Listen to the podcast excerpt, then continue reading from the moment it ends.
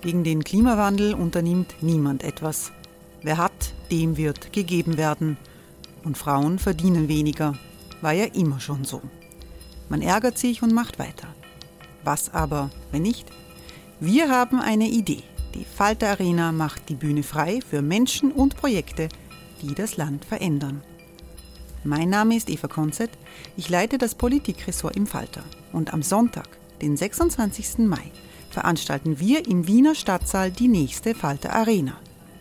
Mit dabei unter anderem der ehemalige Politiker und Neosänger Matthias Strolz, Theresa Imre von Markter, Sonja Jöchtel von Love Politics oder Kari Ochsner von Ochsner Wärmepumpen. Machen statt jammern. Wir schauen uns an, wie das funktionieren kann. Kommen auch Sie vorbei. Alle Informationen und Tickets finden Sie unter falter.at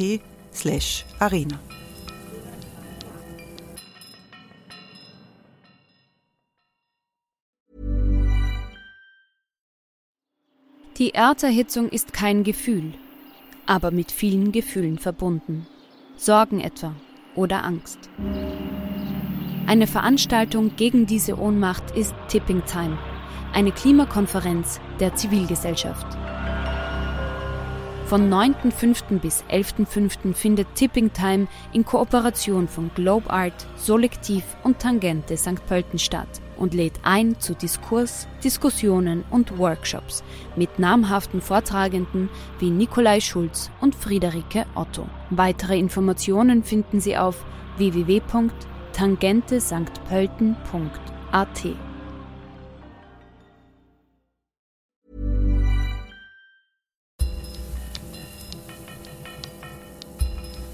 Gleich kommt das Falterradio. Vorher gibt es noch Werbung. Sie hilft, unsere journalistische Arbeit zu finanzieren. Hallo, mein Name ist Petra Hartlieb und ich bin Buchhändlerin, Autorin und die Moderatorin des neuen Podcasts Besser lesen mit dem Falter. Alle zwei Wochen lade ich Autorinnen und Autoren ein, um über das Lesen, Schreiben und das Leben zu sprechen. Sie finden uns überall dort, wo Sie Podcasts hören. Am besten abonnieren Sie uns gleich, dann verpassen Sie keine Folge von Besser lesen mit dem Falter.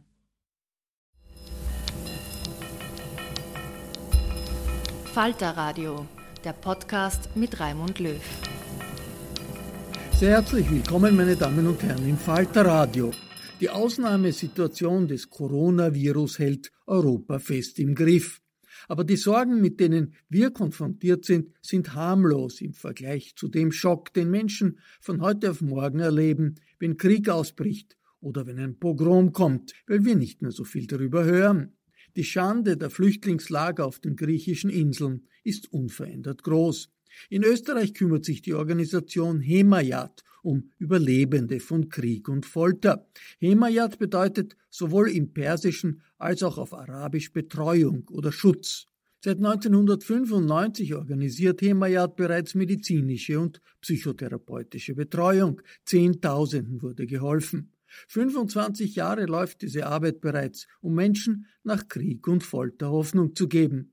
Nina Horacek spricht aus diesem Anlass mit der Psychotherapeutin Barbara Breitler, dem Arzt Siros Mirzai und Hemayat Obfrau Friedrun Huema über humanitäres Engagement und die sich verändernden Bedingungen in Österreich. Und ich möchte jetzt meine Gäste am Podium begrüßen. Ähm, Barbara Breitler, sie ist Psychologin, Psychotherapeutin und Mitbegründerin von Hemayat, vor 25 Jahren, im Jahr 1995. Guten Abend.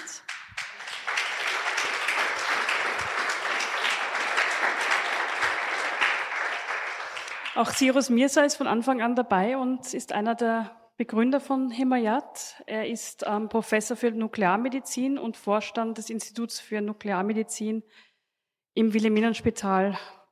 Willkommen.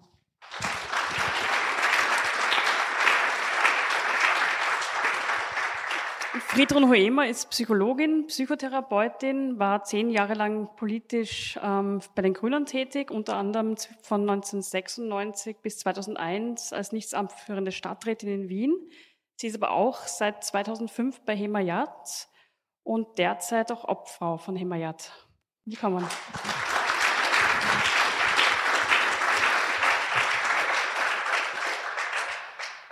Und als ich diese Diskussion vorbereitet habe, dachte ich mir eigentlich, ähm, wir gehen es chronologisch an. Wir fangen mal an mit dem Beginn, mit den ersten Jahren. Dann kamen mir die Bilder von Griechenland und von der EU-Außengrenze dazwischen, die ähm, sehr berührend sind, ähm, die zum Teil, finde ich, gar nicht auszuhalten sind. Und deshalb ist meine erste Frage an meine Gäste, diese Zustände, die wir da sehen, diese Kinder, die ähm, im Freien, im Schnee liegen, ähm, die Gewalt, die Wasserwerfer, das Tränengas, was bewirkt das bei diesen Menschen, die auf der Flucht sind und speziell bei den Kindern?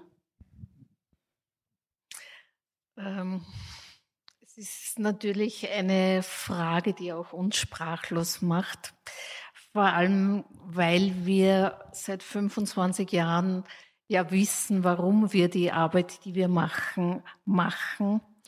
Es geht einfach um schwerste Verletzungen und dieser Satz, Trauma ist ein Leben lang wirksam, äh, begleitet uns natürlich und wir wissen, was das heißt.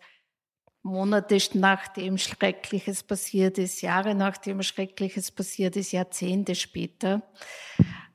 Ich glaube sehr daran, dass Psychotherapie helfen kann, aber natürlich wäre es viel besser, es würde es gar nicht brauchen. Wir würden diese Traumatisierungen gar nicht zulassen.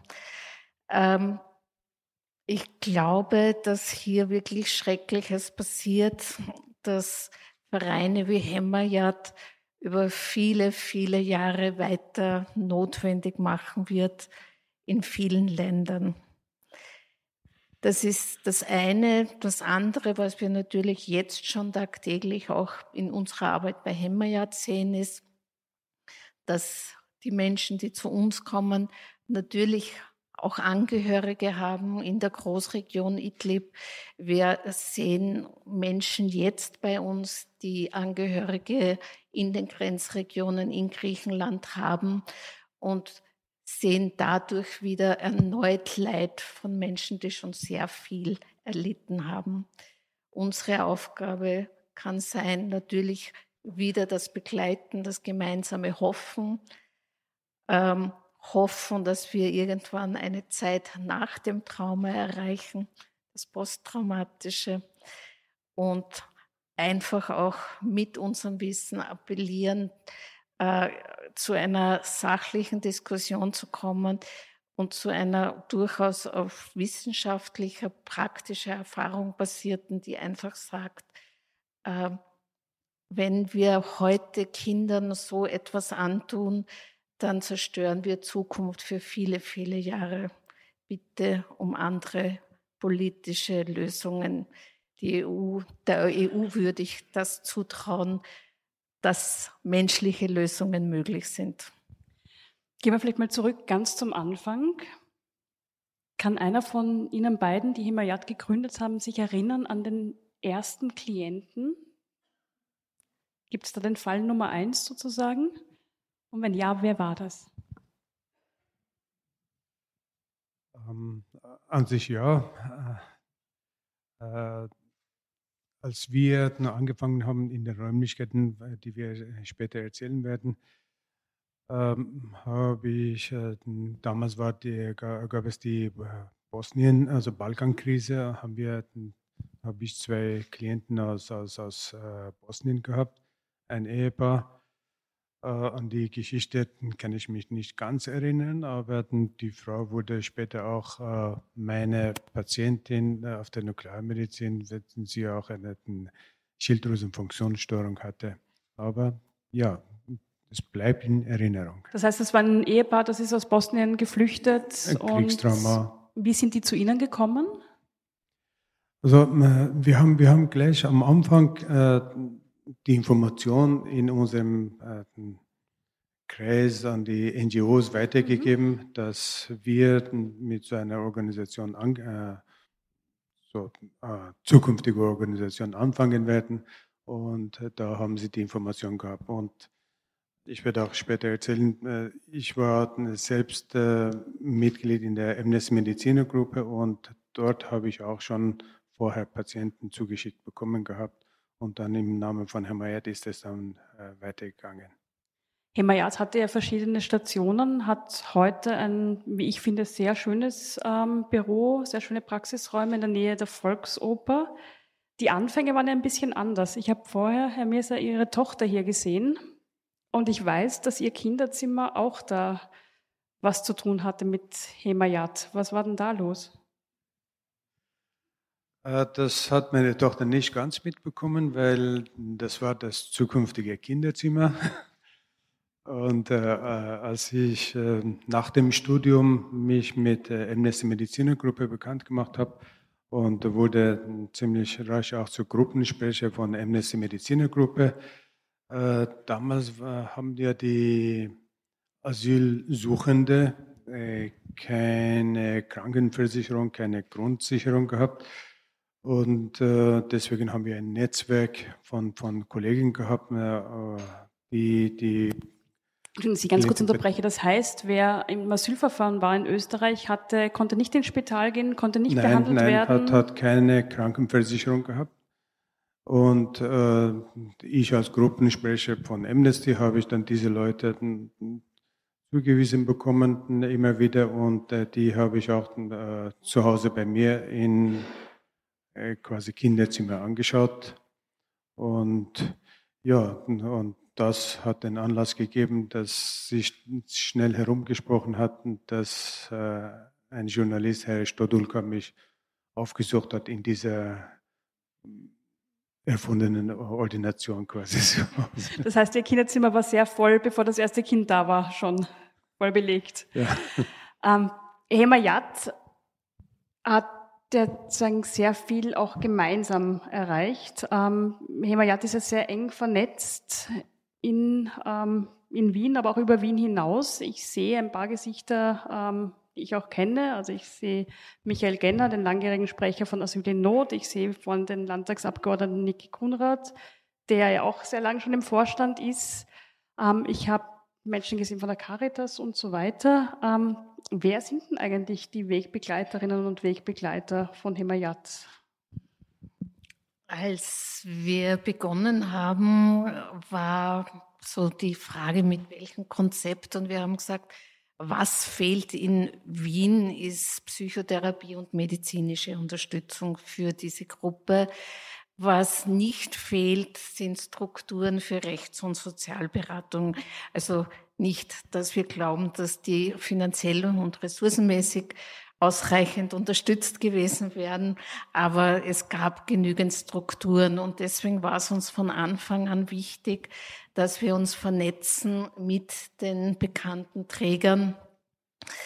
Ähm, ich sage jetzt gleich vorweg, wir haben uns entschieden, jetzt nicht eine Aufzählung zu machen, wer uns alle unterstützt hat, weil ich wäre mir ganz sicher, ich würde jemand vergessen.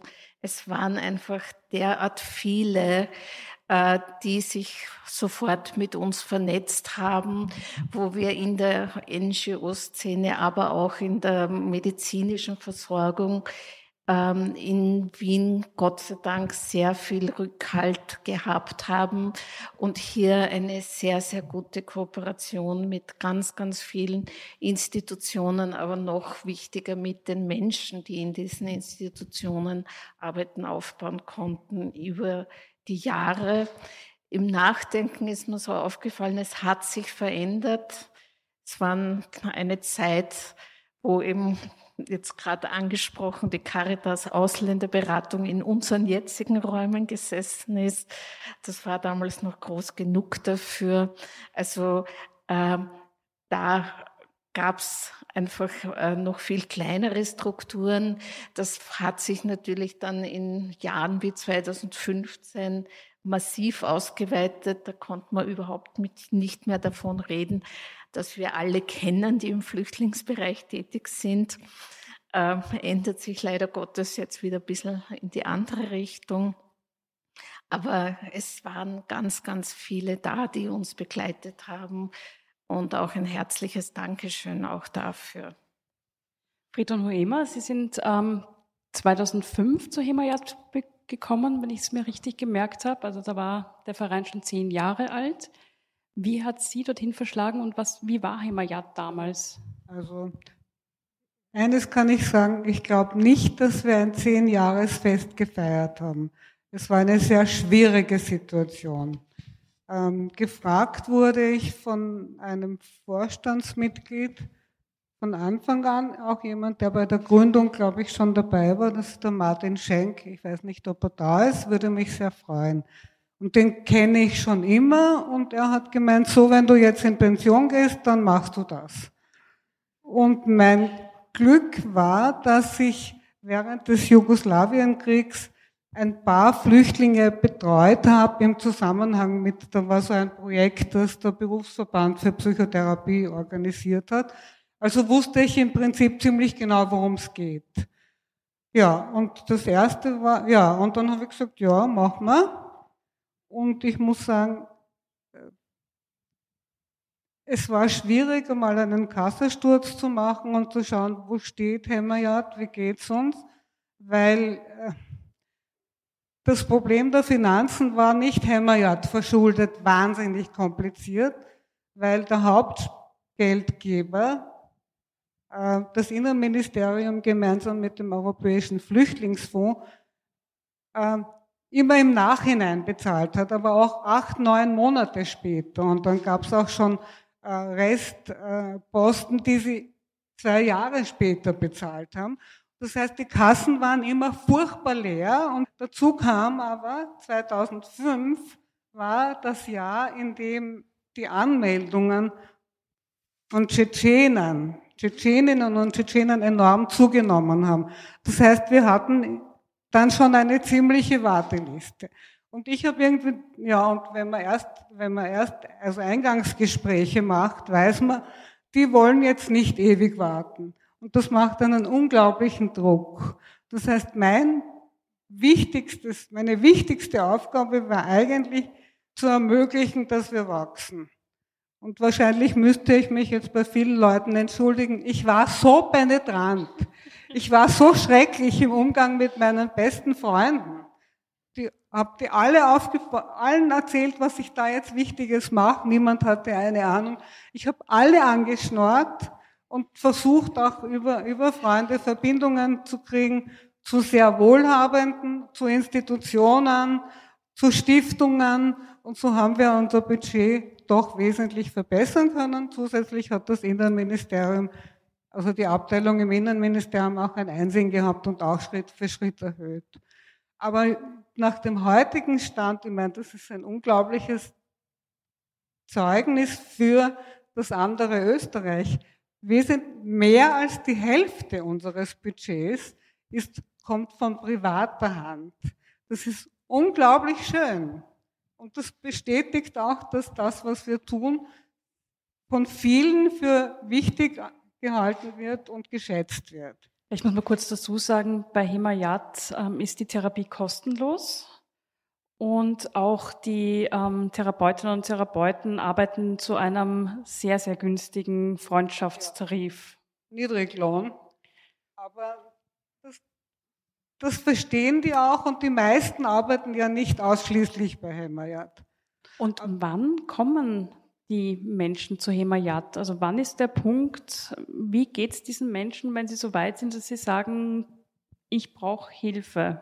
Wie kann man sich das vorstellen? Äh, ich glaube, dass es den Menschen selber oft nicht so sehr bewusst ist, sondern es geht über Freunde und Bekannte, die schon bei uns sind, die mit ihnen sprechen und sagen, da gibt's ja was.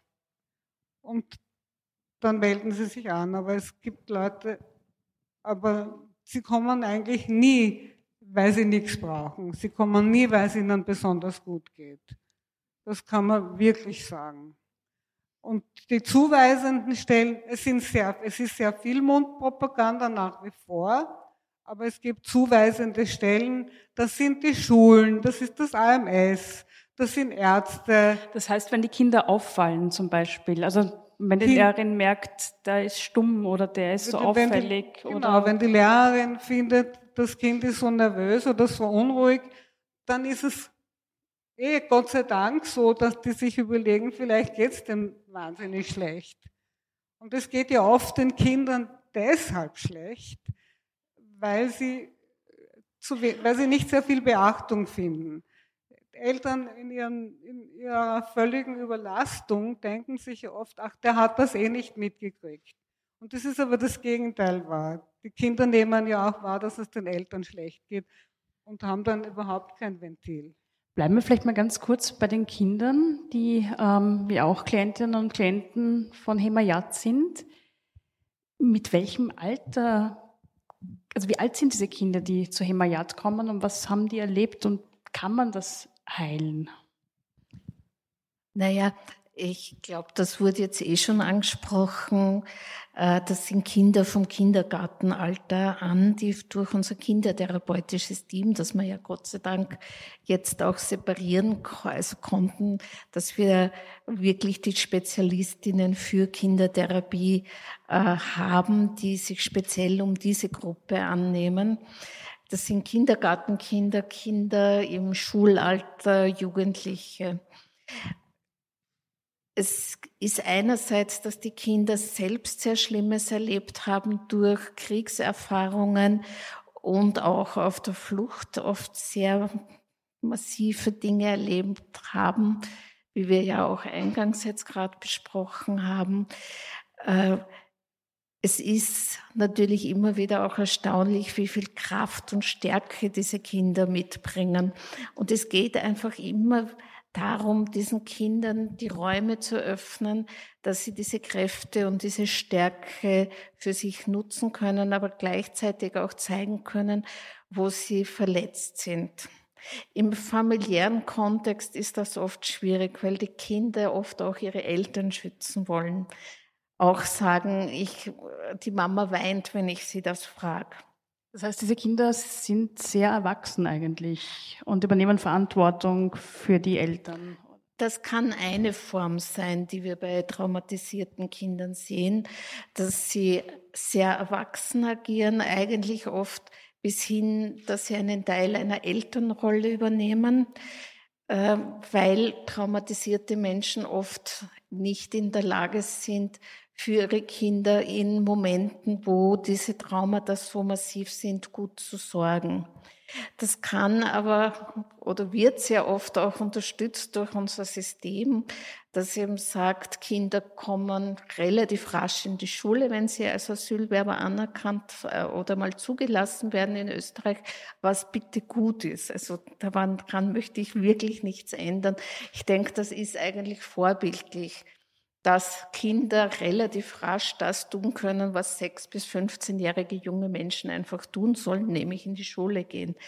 Allerdings dürfen die Eltern nicht das tun, was erwachsene Menschen normalerweise tun, nämlich für ihre Familien selbst zu sorgen.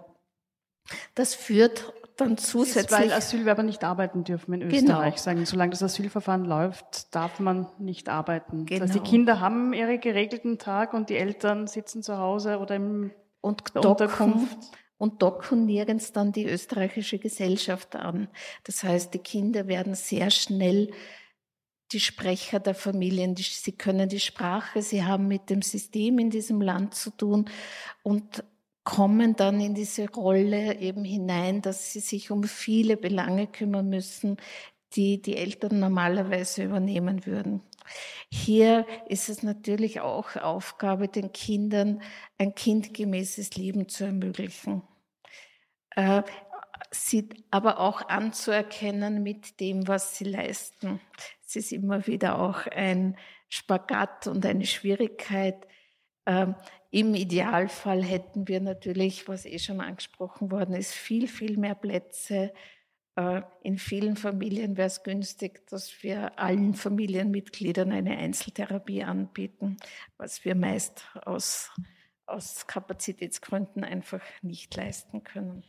Jetzt weiß man ja, dass gerade bei Kindern es wichtig ist, schnell zu helfen. Also wenn ein Kind ein schweres Trauma erlitten hat, ist ja nicht sehr gescheit, dass man sagt, man wartet ein paar Jahre und dann gibt es die Therapie. Hat Hemayat die finanziellen Mittel und die Kapazitäten, Kindern sofort zu helfen oder stehen die auch auf der Warteliste? Also, das ist ja auch unsere Entscheidung. Äh, die Warteliste ist uferlos. Wir versuchen, also jetzt sind wir bei 600 Wartenden. aber wir versuchen schon, die Wartezeit für die Kinder wesentlich zu verkürzen. Es gibt auch verschiedene Überlegungen. Das eine ist, dass man Kindern relativ schnell oft helfen kann. Und die Zeit, in der sie keine Therapie haben, ist irgendwie verloren. Also es gibt sehr klare Gründe, warum Kinder bevorzugt werden und auch bevorzugt werden müssen. Die finanziellen Mittel ja, sind ein eigenes Kapitel. Über das reden wir noch. Ähm, vorher wollte ich noch was anderes ansprechen. Ähm, Herr Mirza, Sie sind Nuklearmediziner und Sie sind Experte ähm, für, dafür, Folterspuren zu entdecken und zu dokumentieren. Wie lassen sich ähm, Folterungen medizinisch nachweisen? Und haben diese Gutachten dann eigentlich ähm, einen Einfluss auf das Asylverfahren? Also von Folterdiagnostik äh, lernt man leider nicht auf der Universität. Das ist ein Lehrstoff, das noch äh, auf der Uni fehlt. Das heißt, jeder normale Allgemeinmediziner hat das nie, kommt nicht in Kontakt, außer er hat ein Nein, spezielles weil, Interesse. Weil, weil das Thema wird auf der Uni gar nicht unterrichtet. Aber wir wissen von, von unserer Arbeit und auch von, von Statistiken von Amnesty International, dass in über 100 Ländern der Welt Folter ausgeübt wird, mehr oder weniger in verschiedenen Ländern. Wenn jemand aus Regionen wie Iran, Türkei, Irak kommt und gibt an, dass er im Gefängnis gewesen ist, dann kann man davon ausgehen, dass über 80 Prozent der Wahrscheinlichkeit muss er misshandelt, gefoltert worden sein. Und wie man die äh, Folterspuren äh, nachweisen kann, äh, da gibt es ein Istanbul-Protokoll, das vor vielen Jahren äh, multidisziplinär äh, erstellt worden ist. Es ist äh, mittlerweile als ein UN-Dokument und auch von EU-Rat akzeptiert worden. Auch dieses Istanbul-Protokoll ist auf der Uni noch nicht bekannt. Und da gibt es Richtlinien, wie man äh, ein Gespräch überhaupt macht, weil es ist nicht so, dass ich mit, wie mit einem normalen Patienten sage, ja, und ja, erzählen Sie mir, was ist passiert und äh, äh welche Verletzungen haben Sie gehabt. Da muss man ganz behutsam, das muss man lernen mit der Zeit. Äh, es ist nicht schwierig, aber das lernt man. Und wir haben vom Anfang an versucht, äh, in einem Netzwerk uns gegenseitig auszubilden und auszutauschen. Wir haben ständig von Beginn der Arbeit Kontakte gehabt mit Amnesty uh, Medical Office in London, wo zu, zum Thema Folter besonders viel gearbeitet wird, beziehungsweise wurde damals. Dann uh, mit Therapiezentren in Kopenhagen, in Medical Foundation in London und auch mit äh, mit der Ärztegruppe in der Türkei, der Human Rights Foundation äh, äh, von, von Türkei, HRFD. Viele von den Vorstandsmitgliedern von HRFD sind derzeit in, in, in der Haft, aber mit den, auch von denen wir, mit denen wir in Kontakt waren und sind. Und durch diesen Austausch haben wir uns auch gebildet und wir haben auch dazu wissenschaftliche Arbeiten gemacht, Publikationen gemacht Einerseits, um die Dokumentation so gut wie möglich durchzuführen. Äh, andererseits, um im Asylverfahren das äh, vorlegen zu können. Äh, durch die Änderung von der Gesetzeslage ist ein Folternachweis nicht mehr jetzt ein unbedingter Schutz vor Abschiebung. Das heißt, wenn ähm, ein Spezialist wie Sie ein Gutachten schreibt, ähm, die Wahrscheinlichkeit ist, Sie können nur von einer Wahrscheinlichkeit ausgehen, weil Sie können nicht sagen, ich war dabei, als er gefoltert ja. wurde. Und Sie sagen als Mediziner, dass Sie davon ausgehen, dieser Mensch wurde gefoltert, ist das kein Asylgrund? Habe ich das richtig verstanden? Ja, es hat sich geändert. Die Gesetzeslage hat sich geändert. Es ist, äh, äh man, äh, man sagt, gibt es die Gefahr, wenn er zurück äh, abgeschoben wird, ob er nochmal äh, der, Folter ausgesetzt wird. Wenn diese Gefahr nicht gibt, dann kann er wieder zurückgeschoben werden. Das heißt, dann sagt der Staat, du bist zwar gefoltert worden, aber wir glauben nicht, dass der so böse ist, der dich gefoltert hat und das noch einmal macht. So ist es. Mhm. Darf ich dazu sagen, was ich auch erlebt habe, ist, dass dass die Beamten, die, das, die über Asyl entscheiden, dann sagen, naja, es kann ja auch die Folge einer Rauferei gewesen sein. Also dieses Nicht-Glauben ist entsetzlich eigentlich. Jemand, der gefoltert wurde, hat ohnehin das Vertrauen verloren. Und dann passiert das. Das ist eine unglaubliche Verletzung. Ich habe in einem Interview mit Ihnen etwas gelesen, einen Begriff, den ich nicht kannte, und zwar den Begriff der weißen Folter. Was ist das? Also, äh, wie ich gesagt habe, äh, Folter wird in über 100 äh, Ländern der Welt ausgeübt und die, durch die Globalisation, durch Information, vermehrte Information sind auch die Folterländer dazu übergegangen, ihre Foltermethoden dynamisch den jeweiligen Zuständen anzupassen. Nachdem ich glaube, das ist, kann zumindest ein Teil auf die Arbeit, die wir mit vielen anderen Sendern gemacht haben, dass das äh, Folter nachweisbar wurde, äh, dass äh, man jetzt Methoden anwendet, um keine Spuren äh, zu hinterlassen. Und weil das Ziel vom Folter ist ja, die Persönlichkeit zu zerstören, das Vertrauen in die Welt zu zerstören. Und das kann ich erreichen, indem ich ihn tagelang verprügele. Oder das kann ich auch erreichen, indem ich äh, Elektrofolter anwende oder äh, einfach äh, psychische Folter. Das ist genauso grausam, genauso wirksam wie physische Folter, Schlafentzug, äh, und so weiter. Das sind Methoden, die keine äh, physische äh, Narben hinterlassen und das nennen sie im Iran zumindest als weiße Folter. Was ja auch was ganz Besonderes ist bei Hemayat, ist, ähm, dass es eine dolmetschgestützte Therapie gibt. Das heißt, ähm, die Klientinnen und Klienten ähm, können in ihrer Muttersprache, in ihrer Umgangssprache ähm, sprechen. Das wird sofort übersetzt durch ähm, Dolmetscherinnen und Dolmetscher und sie sprechen dann auf Deutsch und es wird zurück übersetzt. Warum ist das so wichtig? Klingt ein bisschen kompliziert. Ähm, natürlich macht das Gespräch ein bisschen komplizierter, wenn nicht zwei Menschen miteinander reden, sondern wir zu dritt sind. Aber eben, ich mache es jetzt 25 Jahre lang und ich habe das Gefühl, dass ich Vor- und Nachteile einer dolmetschgestützten Therapie ziemlich die Waage halten. Es ist einerseits, äh, dass wir durch das dolmetschgestützte Arbeiten eine Verlangsamung ins Gespräch bekommen. Viele Menschen, die schwer traumatisiert sind, sind ja grundsätzlich auf einem hohen Erregungsniveau, sind sehr aufgeregt, wenn sie kommen. Wir verlangsamen automatisch dadurch, dass alles zweimal gesagt wird. Ähm, es ist auch spannend, dass ich Menschen mal reden höre und ihre Körpersprache wahrnehme, ohne die Sprache dazu schon zu kennen und das, was der Inhalt des Gesagten ist, erst verzögert nachkommt. Das kann durchaus ein Zugewinn an Erkenntnis sein.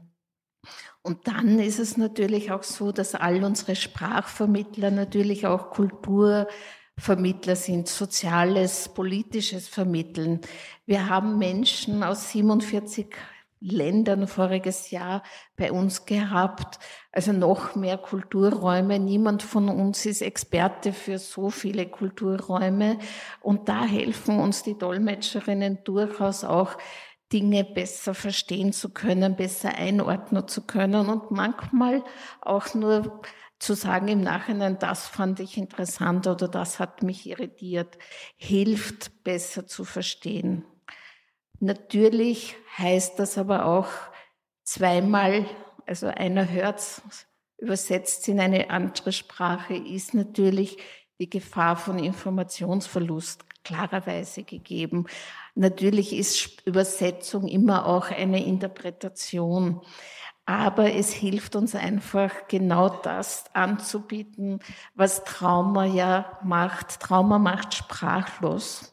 Und hier ermöglichen wir einfach wieder eine Sprache zu finden. Ähm, unsere Dolmetscherinnen gehören selbstverständlich ins Setting dazu. Also wir wechseln nicht ständig die Dolmetscher, sondern wir arbeiten in relativ fixen Zweierteams und in eine Psychotherapie, so wie ich nicht den Therapeuten wechseln kann oder die Therapeutin kann ich auch nicht den Dolmetscher oder die Dolmetscherin einfach so wechseln. Auch das ist Teil unseres Settings und wir sind unseren Dolmetscherinnen wirklich sehr, sehr dankbar. Ohne sie könnten wir diese Arbeit nicht machen. Und man muss auch dazu sagen, wer Dolmetscherin oder Dolmetscher ist bei Himayat, macht den Job nicht, um irgendwann als Millionär nach Hause zu gehen, sondern mit viel Enthusiasmus und ähm, nicht so viel Bezahlung, wenn ich mich nicht irre. Also auch dafür danke. Mhm. Ähm, wenn wir jetzt einmal zurückschauen, 25 Jahre ist ja doch eine lange Zeit, ein Vierteljahrhundert. Ähm, wenn ich an diese 90er Jahre zurückdenke, es war, ähm, es wird ein bisschen verklärt. Also wir haben ja gerade im Jahr 2015 oft gehört, wir waren damals so lieb zu den Bosnien-Flüchtlingen und Österreich war so freundlich und so nett, aber noch einmal tun wir das nicht. Da gab es ja ein paar finstere Gesellen, die das behauptet haben. Ich habe die Zeit ein bisschen anders in Erinnerung. Es waren zuvor die Briefbomben. Ähm, es war auch ein ziemlich rauer Wind in Österreich in den 90er Jahren. Ich kann mich auch erinnern, dass ähm, sehr viele geholfen haben, auch als die ähm, Flüchtlinge aus dem ehemaligen Jugoslawien gekommen sind, aber nicht alle zufrieden waren. Ich kann mich auch erinnern, dass in der Kronenzeitung nicht alle zufrieden waren. Ähm, Friedrich und immer, wenn Sie zurückblicken auf die 25 Jahre, wie würden Sie sagen, hat sich der politische Diskurs geändert? Wie hat sich die Stimmung zum Thema Flüchtlinge geändert oder ist sie damals so wie heute? Die gesetzliche Situation wird, ist eigentlich die, durch 25 Jahre immer schlechter geworden. Es hat nur einen Ausreißer gegeben, das war, äh, dass die Flüchtlinge Grundversorgung bekommen haben und Krankenversicherung.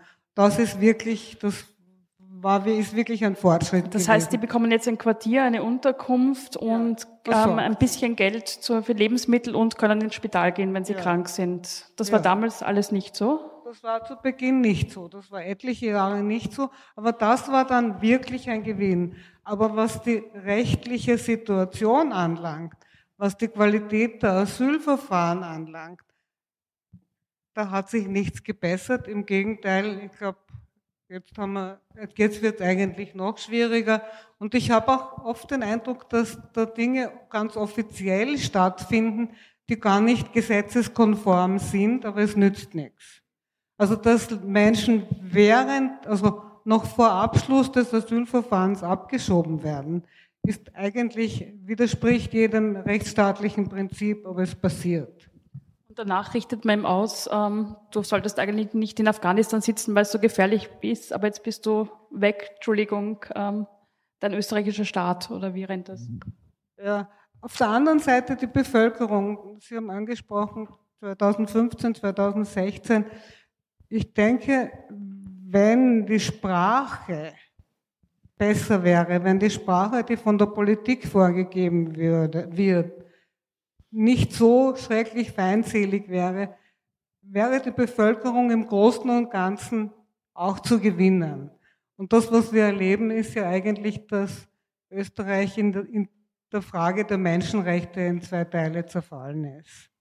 Und die bösen Gutmenschen und die guten bösen Menschen, so irgendwie würde ich es formulieren. Und wir sehen ja auch, also an unseren Spendern, wir haben also Großspender, aber so viele, die kleine Beträge spenden, das ist wie wenn sie sagen würden, ja, ja, ja, es ist gut, dass es euch gibt. Und das sind viele. Und das ist auch sehr schön. Aber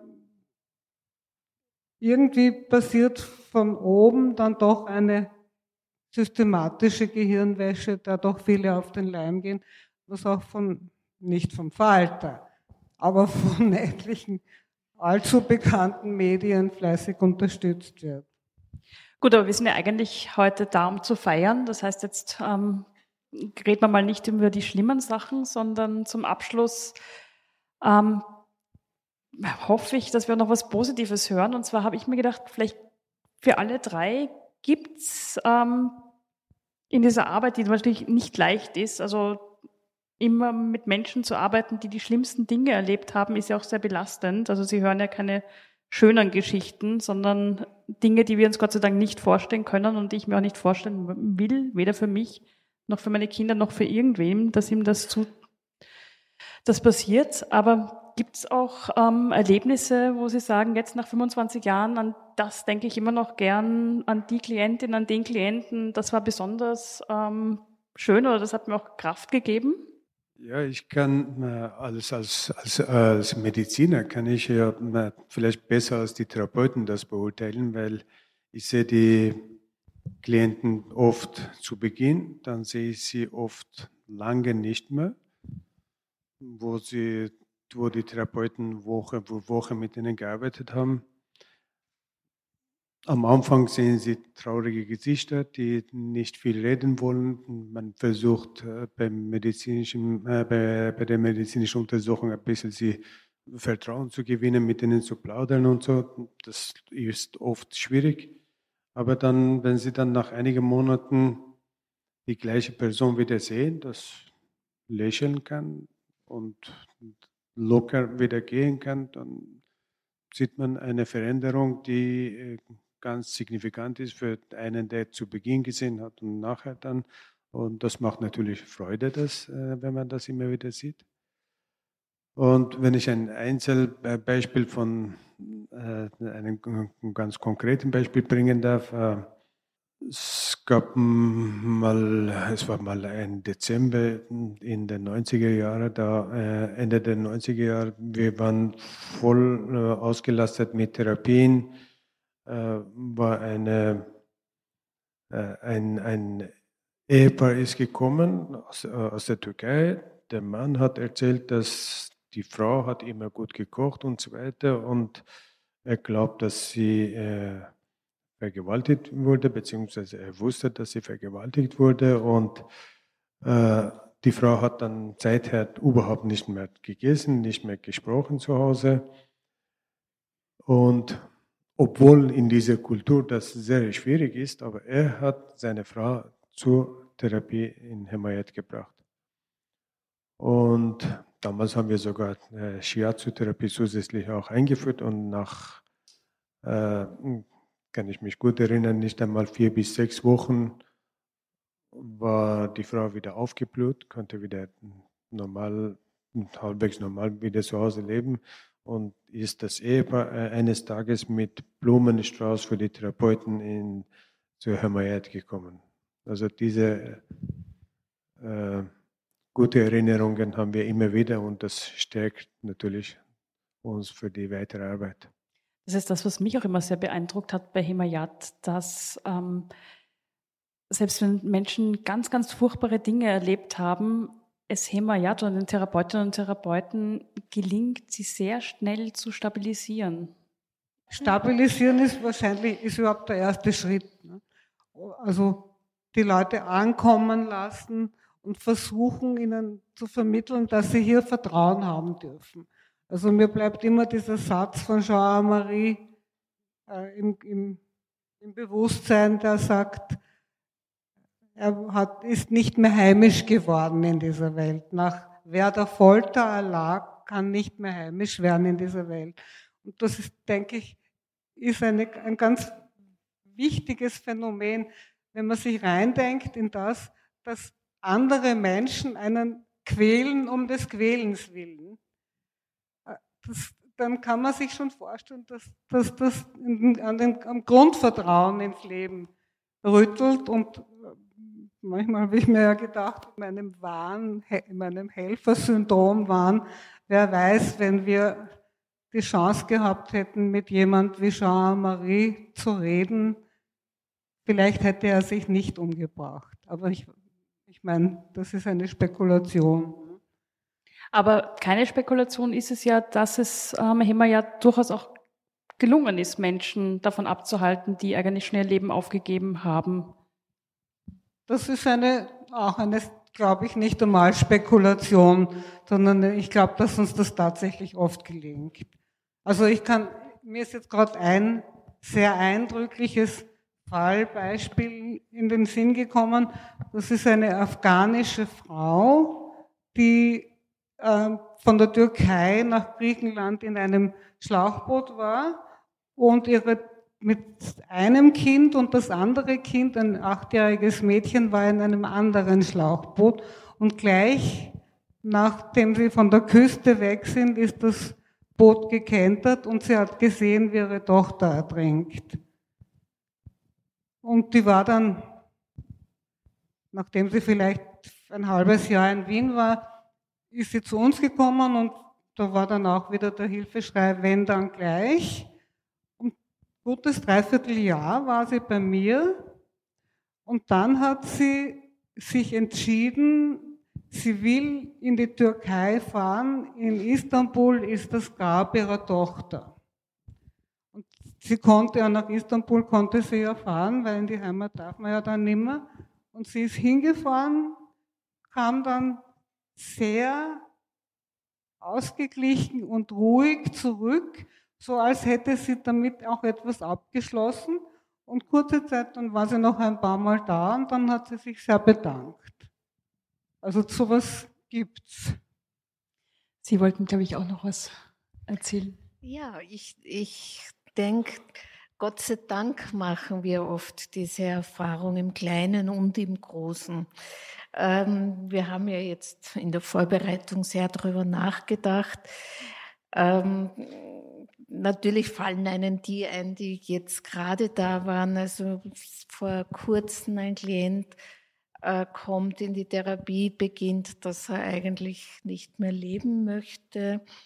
Und nach einer halben Stunde kommt er zu dem Satz, ich komme eigentlich sehr gerne hierher mir geht's da immer besser. Ich weiß nicht warum, aber es geht mir besser. Also ich denke, das sind ja diese kleinen Erfolge, wo sich innerhalb von kurzer Zeit auch etwas wandeln kann oder erweitern kann. Oder vielleicht auch einmal ein Patient, der ist gekommen hat gesagt, ich wollte heute eigentlich nicht kommen, aber meine Frau hat gesagt, ich muss. Ähm, scheinbar ist es so, wenn er halt in Therapie war, war dann das Familienleben doch für die nächsten Tage entspannter, als wenn halt nicht die regelmäßigen Therapietermine stattgefunden haben. Aber natürlich ist es dann auch schön, ähm, also vielleicht so um noch eine kurze Anekdote.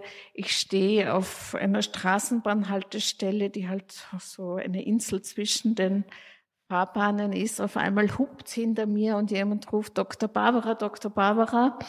Äh, war ein ehemaliger Klient, der mir mitten im Verkehr erzählen musste, dass er zwei Kinder hat, dass es ihm gut geht, dass er auch mit seinem eigenen Auto unterwegs ist. Also mehr ging sich nicht aus, bis das Hubkonzert zu groß geworden ist. Aber es war einfach eine schöne Begegnung.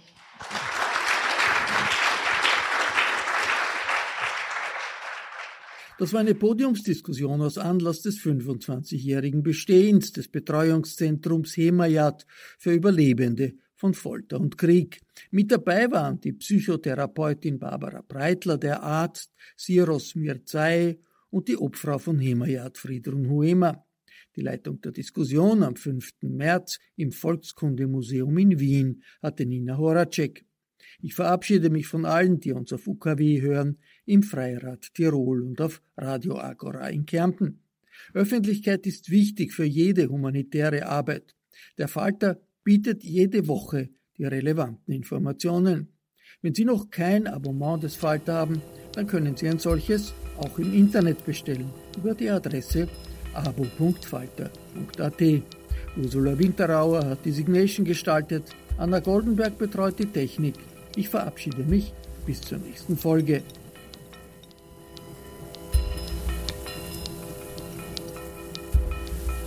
Sie hörten das Falterradio, den Podcast mit Raimund Löw.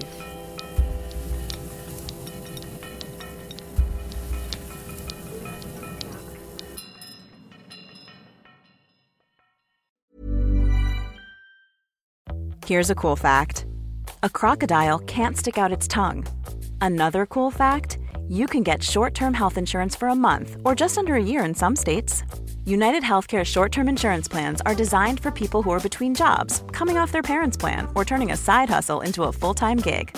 Underwritten by Golden Rule Insurance Company, they offer flexible, budget friendly coverage with access to a nationwide network of doctors and hospitals.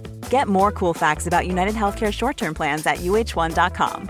Even when we're on a budget, we still deserve nice things. Quince is a place to scoop up stunning high end goods for 50 to 80% less than similar brands. They have buttery soft cashmere sweaters starting at $50, luxurious Italian leather bags, and so much more. Plus, Quince only works with factories that use safe, ethical, and responsible manufacturing. Get the high-end goods you'll love without the high price tag with Quince. Go to quince.com/style for free shipping and 365-day returns.